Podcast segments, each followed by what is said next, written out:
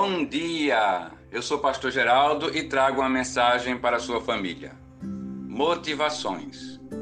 Gênesis 29, 20.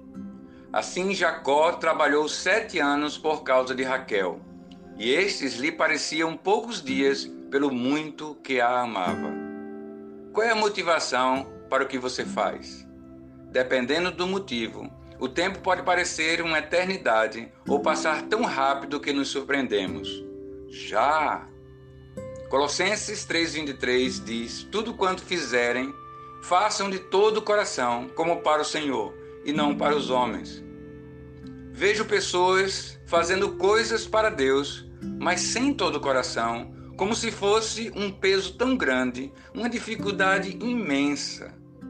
Isso leva-me a refletir se o fazer como para o Senhor ainda serve de referencial para as demais coisas que essa geração faz. Se amássemos o Senhor como Jacó amava Raquel, o serviço, o tempo, o cansaço não pesariam tanto na balança.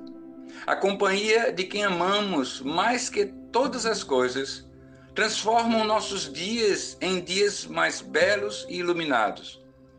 Dependendo da hora e das condições em que o sol ilumina a terra, temos um céu azul, avermelhado ou cinza.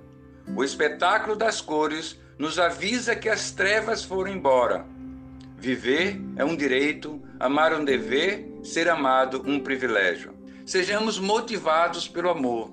Aquele que não ama não conhece a Deus, porque Deus é amor. 1 João 4:8.